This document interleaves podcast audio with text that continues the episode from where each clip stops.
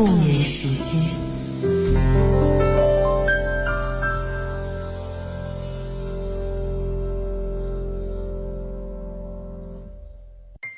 依偎在大昭寺广场晒太阳，拂落满头的格桑花香。下午三点的时候，你说你喜欢玛吉阿米的脸庞，呼吸着拉萨午后的阳光，在这个找不到影子的地方，你的脚尖敲打着不知出处的节奏，喃喃自语，然后顾盼生辉。目光悠远，时而绵长。我听到你在自说自唱，没有旋律，没有歌名，像天赐神兽的格萨尔王。我知道你近在咫尺，却正在飞翔，无欲无求，然后悲心交集。如同前世今生的夹缝中，来来往往，叠起干洗过的爱情和少许忧伤，缝进一度风尘仆仆的行囊，穿越半个世纪的冬天，躲在这儿，有时候浮起一个微笑，有时候轻轻吟唱。你说你不敢确定这是否就是幸福。萍水相逢的某年某月，藏地的阳光不洒在你我身上。听到这段声音的时候，我好希望有一段阳光洒在你的身上。二十二点零三分，欢迎来到今晚的原味音乐不眠时间，我是猪猪。在今晚的时光里面，有一个非常温暖的声音和我一同陪伴你。在他的笔下，写出了很多动人的故事。那些故事当中，有他多年的人生经历。可是，在讲述的那个过程当中，他却是那么的温暖跟深情。我猜，已经有非常聪明的人听出来，刚刚这个声音是来自于谁。这个声音曾经是山东卫视的首席主持人，陪伴整整一代人长大。他也曾经是浪迹天涯的流浪歌手，一人一鼓，行走天涯。后来我们更加熟知他，是因为他的作家身份。在写过了畅销书《乖摸摸头》之后，他再度推出了新作《阿弥陀佛么么哒》。就像从前我认识的他一样。他把这么多年沉淀的真实的故事讲给你听，他的讲述呢，依旧是那么的朴素跟直白，但在我看来，以我对他的了解，这样的讲述情深似海。今天晚上我们要来播出的是我与作家大兵之间的对话，我们欢迎大兵从遥远的地方来到这里。这样的一场面对面的专访呢，差不多是在上周的时候来完成的。那时候，大兵来到武汉参加他的百城百校畅聊会的三点零，和武汉的读者见面聊天握手。同样，每次来到武汉呢，他都一定会来到我的节目当中，共赴我们的约定。今晚的时光就将和你来呈现我们两个人之间的独家对话。因为我和大兵呢已经是非常熟悉的老朋友了，所以在聊天的过程当中，我觉得分外的轻松跟快乐。今天晚上，我们也把他的故事用这种轻松快乐的方式讲给你听。欢迎各位来锁定我们的调频，通过各种方式找到楚天音乐广播。在今天晚上，我们除了聆听这场对话之外呢，依旧会有听节目的福利送出。除了会继续邀请四位朋友来到周六的国际风筝节，和我共赴天空之约，共同放飞风筝之外呢，我们将会继续来派发十一月六号，二零一五第二届创意天地武汉国际爵士音乐节的入场门票。在当天呢，会有一支来自于澳大利亚的著名爵士吉他手和他的团队共同带来精彩的演出。所以，如果你这周六想要感受一下爵士音乐的浪漫，也可以来给我留言。我们在本周呢会一共派发十张门票，在今晚节目的尾声就会来公布幸运朋友的名字。我知道已经有很多人哦都非常的期待哦，早早的已经锁定我们的节目，想要来听听大兵的声音。我私底下是叫他大兵哥，可是我看到好多人留言说，我好期待大兵叔来了。这样一个称谓的不同，就好像会暴露我们的年龄。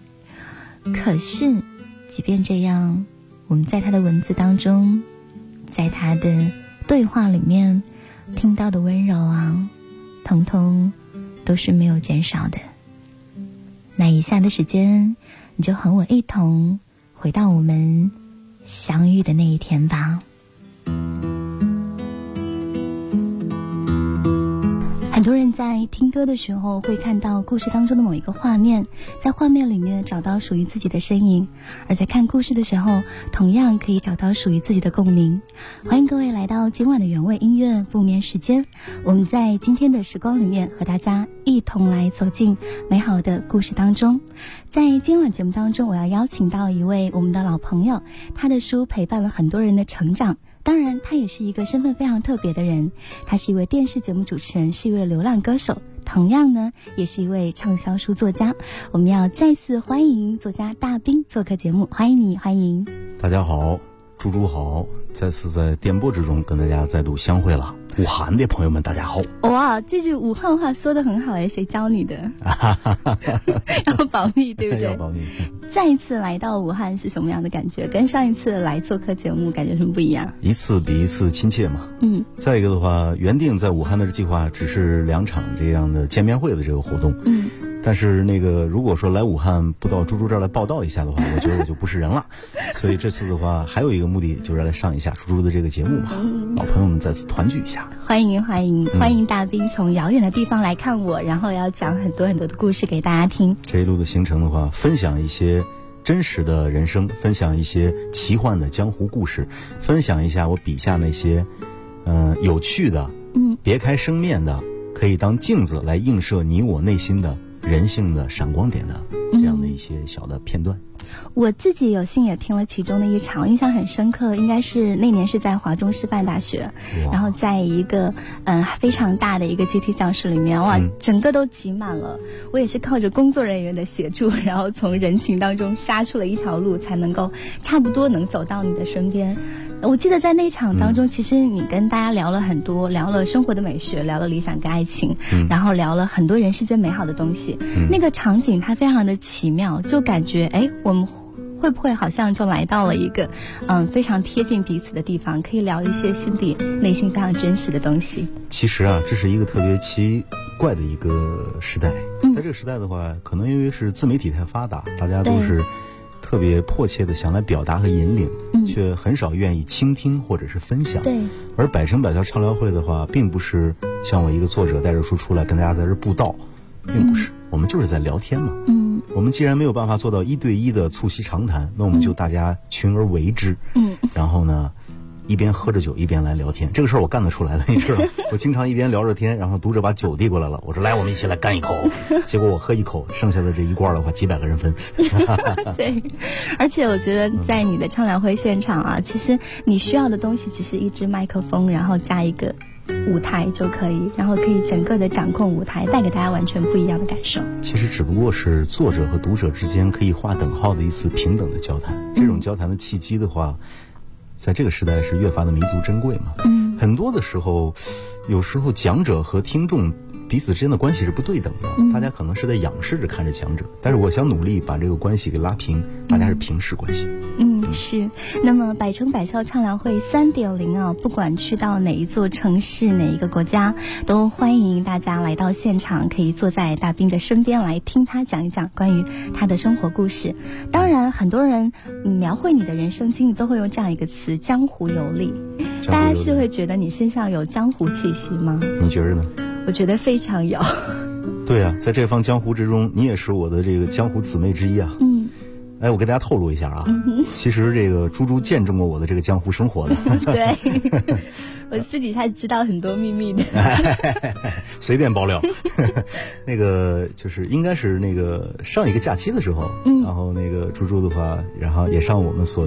族人所聚集的这个地方，然后感受了一下我们这个江湖的生活，还还挺好的。哦，我非常非常喜欢那个感觉，嗯，而且就在那种场景下，你听到的民谣音乐，它会让你觉得整个人都变得非常的平静。啊那绝对是我度过的最最幸福的一个假期。你还记得吗？当时我跟你说，你看，你听他唱歌，听完了之后，我不会告诉你他背后的故事，嗯，但是几个月之后，我会把他的故事印到书里边，嗯，到时候你再看，你会发现，哇。对，原来这个世界上那么多的普通人，他背后的故事却是那样的神奇。嗯，对，是的。所以各位听众朋友，如果没有办法像我一样，哎，走进这样的生活里面，但你同样可以通过这本书的文字，走进我们刚刚描绘的神奇的江湖故事。那这本书呢，它的名字非常的特别，为什么会起一个这样的书名？阿弥陀佛，么么哒。我应该分开来念，对不对？对，其实这个还有一种念法，阿弥陀佛么么哒，还可以念成阿弥陀佛，嗯啊，这样更有趣味一些。好甜蜜 sweet 的感觉。我是一个没有什么正形的一个人，一个老孩子嘛。嗯。今年我是满了十八岁，十八公岁嘛，在这个年纪的话，越发感觉，如果想跟大家来分享一些。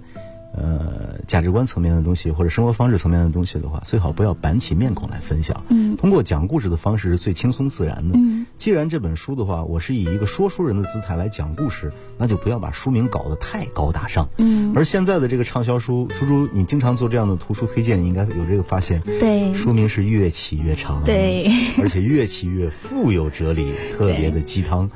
对这个这个是我不喜欢的，我可能有点叛逆，我就想，那可不可以用一种轻松的方式来传递我的这些概念呢？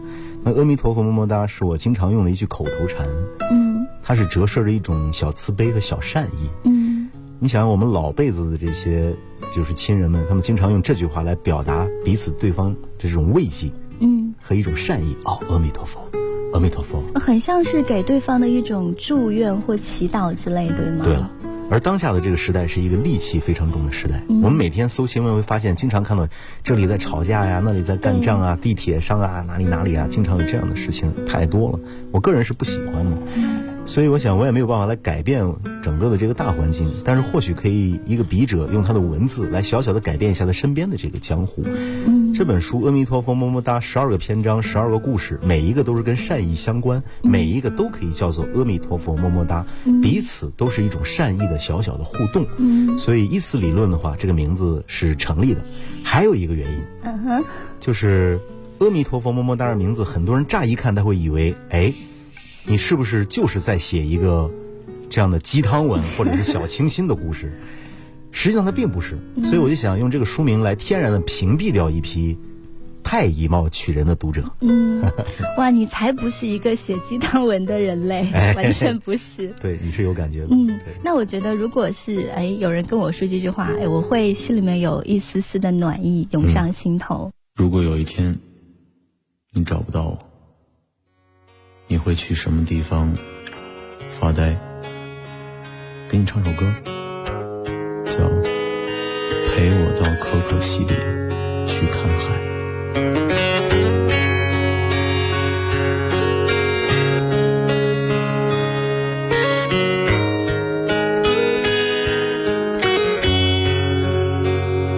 谁说月亮上不曾有青草？谁说可可西里没有海？谁说太平洋底燃不起篝火？谁说世界尽头没人听我唱歌？谁说戈壁滩不曾有灯塔？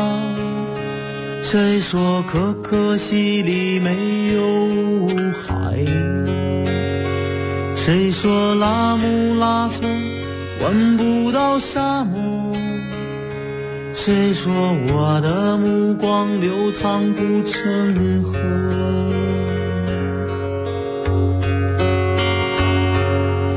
陪我到可可西里看一看海，不要未来，只要你来了。可西里看一看海，一直都在，你在不在？陪我到可可西里看一看海，我去划船，你来发呆。陪我到可可西里看一看海，姑娘，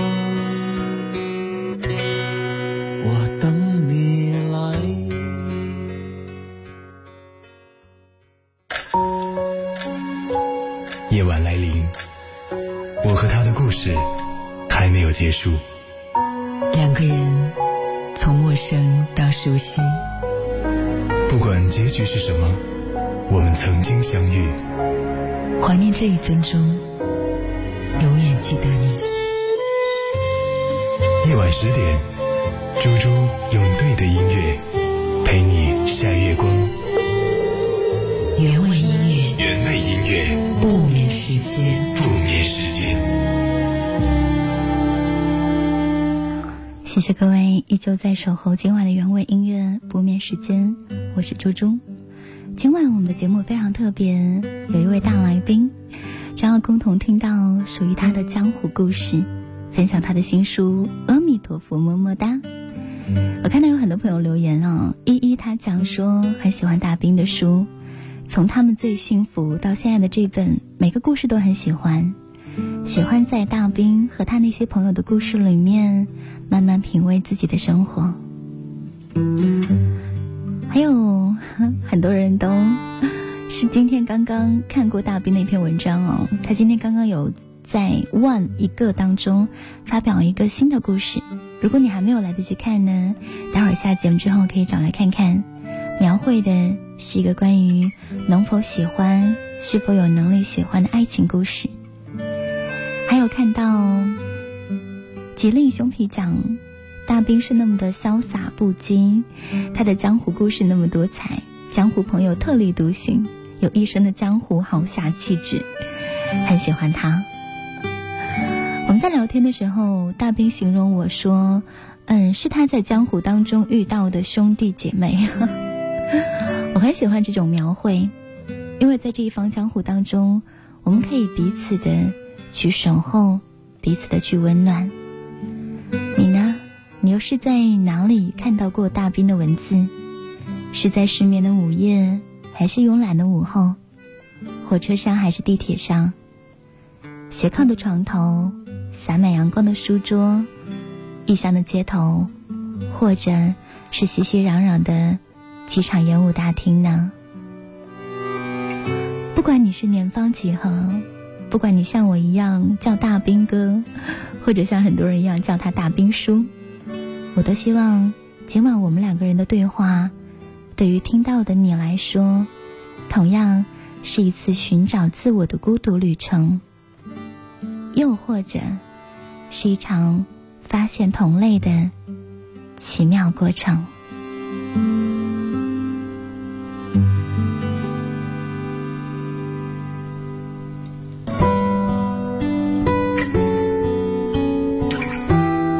想陪着你，直到你再一次被这座城市的星光拥抱。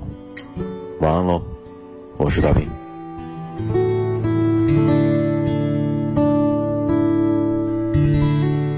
嗯，在这本书当中的这些故事里面，你个人如果要挑两个故事来跟大家分享的话，你最喜欢哪两个？嗯，我来猜一下啊，我来我我是换一个角度啊，猜一下，或者你猜我我对对，我就要猜这个。我来猜一下，以我对猪猪的了解的话，你应该会比较喜欢开篇的第一个故事吧？哦，没错，那个故事讲的我在直播间热泪盈眶，真的泪流满面嘞。而且还有一件更奇妙的事情，嗯，你那回你去我的酒吧去玩的时候，去度假的时候，和这个故事的发生的时间，嗯，正好隔了二十四个小时。真的吗？对，也就是故事里说的那个春节，就是我去大冰的小屋的那个春节。，对，就是在你走后的第二十四个小时，我都不知道，我走之后，原来在那个房子里面发生了这么奇妙的一件事情哎。一对衣着特别朴素的中年夫妻，一看就是来自二三线城市小县城的一对中年夫妻，坐在我的面前，很紧张、很忐忑地对我说：“你可以帮帮我们吗？我们的孩子有一个心愿。”嗯什么心愿啊？他就给我讲孩子多么多么的优秀，讲了很久，嗯我都有点听烦了。结果突然之间他们说，后来我的孩子生了白血病，嗯我孩子那么的乖，那么的懂事儿，后来生了白血病，然后他离开这个世界了。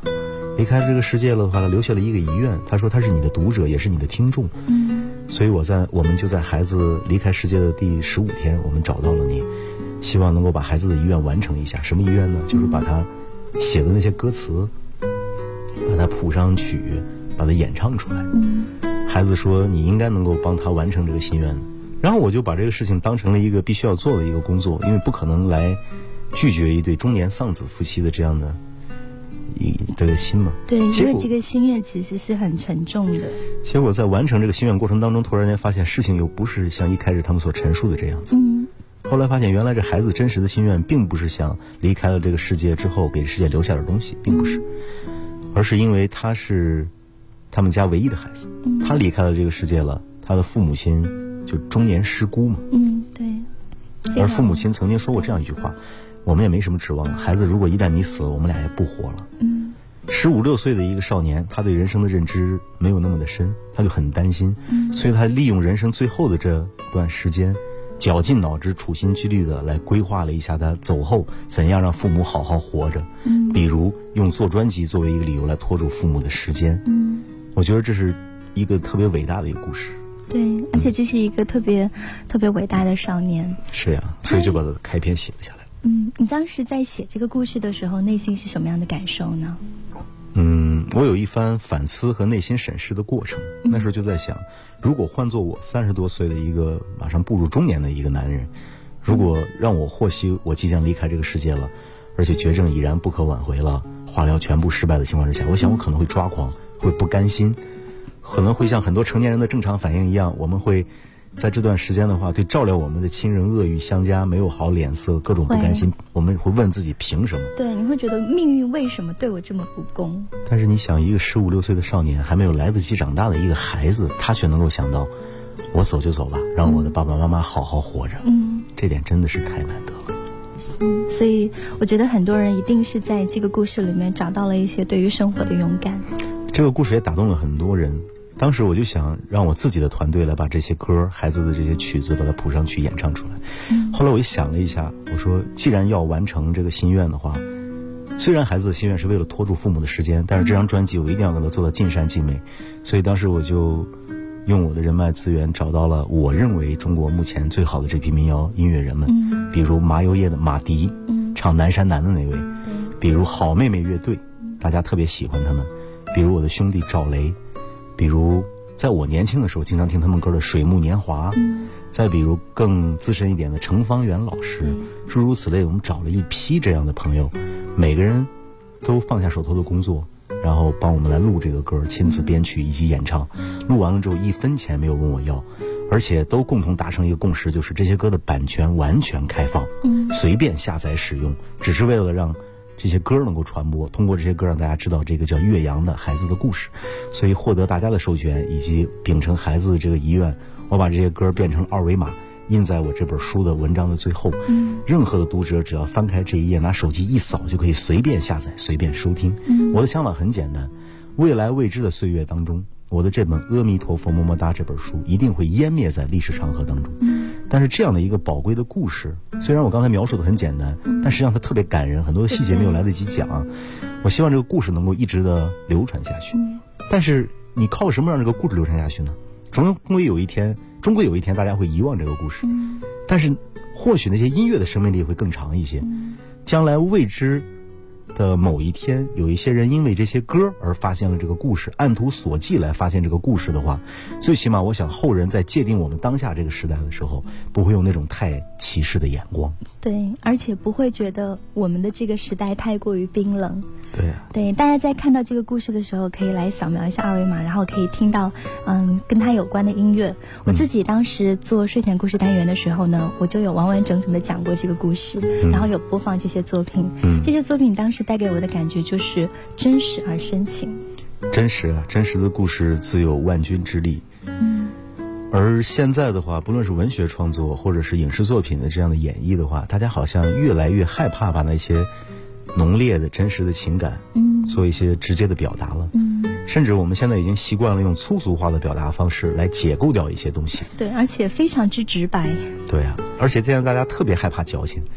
首先，我认为我写的东西不矫情，但是他的感情一定是浓烈的，嗯可能会让我的读者看完了之后流泪，会哭。大量读者这样给我反馈，但是就算这样子也是要写的，因为这都是人性当中的向阳面嘛，是高贵的。我经常说一句话嘛，我说这个惜缘随缘莫攀缘。嗯缘分这个东西的话，并不是天注定，缘分也是有因果的。那我们就种善因嘛，种完善因了，我们要珍惜这份缘分，珍惜完了之后呢，我们要好好的护持它。但是如果有一天缘来缘去，缘走缘散了，也不要太去攀附于它。我非常的留恋以及这个执着于我跟我族人们的这种共同的生活。当年的拉萨，现在的云南。嗯但是未来未知的某一天，我终归会告别这一切。嗯若有一天我们要分别或者告别的话，笑着来挥挥手就好了。嗯。虽然是这样讲，但是永远不想要和你告别，还是希望我们可以在人生的路途当中不断的遇见，然后是是不断的有更多的缘分。对啊，嗯，那说到关于创作这件事情，写作对你来说意味着什么？写作是一种在当下这个年纪我能够发现的最好的表达方式。嗯，在很年轻的时候，那时候我是一个美术从业者，我从小画画，我有看过你在你的电视节目里面画画，画的还不错吧？超级厉害你甚至你都想象不到，我曾经一度还画过美少女漫画，哦！真的吗？真的是美少女战士那种啊？比美少女战士的话来的还要更加的裸丽一点、清纯一点。然后我大学的本科的专业是画风景油画专业，而且当过很长一段时间的画师，所以在很年轻的时候，那时候绘画是我很好的一种跟外界表达自我的一种方式。装置艺术和行为艺术也曾经玩过。再后来到了二十四五岁的那段时间，就开始把民谣音乐当成一种很好的表达方式，一直坚持到今天。比如我们现在跟十三月合作的演唱会，再后来到了三十岁左右的时候，那个时候我就发现，可能文字是更好的一种表达方式。而在这过程当中，也一度的拿起话筒，用传媒的这种方式来表达自我。当下觉得文字是最好的一种表达方式，是因为它可以有更多的自我审视的空间。书写的过程也是一种思考的过程嘛。嗯，对，那嗯，在你的这本书当中，好像有一段编辑推荐说，之前的畅销百万册的《乖摸摸头》打六十分，嗯这本呢《阿弥陀佛么么哒》打八十分。这两本书对于你来讲的话，会有什么样的大的不同？你在创作的过程当中，你的风格有所变化吗？变化是有那么一点点的，嗯变化是有一点点的。我觉得我可能稍微的沉淀了一些。嗯上一本书《关摸摸头》到今天上市正好一年，嗯，我们现在目前的销量是一百八十万册左右。哦，非常厉害。嗯，对，这本书《阿弥陀佛么么哒》现在上市的话是两个多月，还不到三个月，现在销量是七十万册左右，比上一本书的这个销量的这种态势还要更好一些。嗯嗯，其实，在创作层面来讲的话，也没有什么根本上的太大的这样的区别。但是，我想我是以一颗稍微沉淀一点的这个心来做一番描述。再一个，可能在素材层面稍微多一点的，可能这本书亲情故事讲的稍微多了一点。嗯比如送你一只喵，故事的主人公的命运呐、跟读者的这种阅读的这个速度，有的有些时候是同轨的。嗯比如我在年初写这本书的时候，我写，当你读到这本书，读到这段文字的时候，书中的主人公王继阳也参加过咱们节目啊。对，他已经回到了厦门妈妈的身旁。嗯我是不舍得他离开小屋的，我就决定让他把小屋带到厦门。或许在你读这段文字的时候，如果你在厦门，你会在曾厝垵街头和他偶遇。当时那是三四月份的时候写这篇文章，而如果你在九十月份读到我的书的时候，正好是他现在已经回到了妈妈的身旁，而且把大兵的小屋的分店开到了厦门曾厝垵的这个时间节点。所以说，读者和书中的主人公的命运其实是平行在进行的。嗯，这个特别有意思。我感觉好像你在你的书中会写到一些有一点像预言性的感觉，就是你常常会预言，当大家看到这个故事的时候，嗯，后来会发生什么。你其实你其实是不是当时其实有一个期待？你期待故事走向就是这么往下走的，所以你才会这么去写。我是一个旁观者，也是有一个摆渡者，就是把别人的故事摆渡到书里边给大家看。同时，我在旁观的时候，往往我也愿意在心里面预设出来一个最美好的结果。嗯但是很巧的是，你预设出来的这些故事最美好的结果，也基本上都在一一的实现过程当中。这也是这个世界它有趣的地方所在。嗯，对，它通通都被记录了下来。就是。天空不再阴霾，柳枝随风摇摆。我站在树下发呆，粉红色的云彩，头轻轻的一抬，望见你的风采。朴素的裙摆，脸上挂着粉黛，微微的笑像小孩，站在你家门外，轻轻地把门敲开。害羞的低下脑袋，让我偷偷看你，在你回眸的微风里，让我偷偷看你，在你离去的背影里。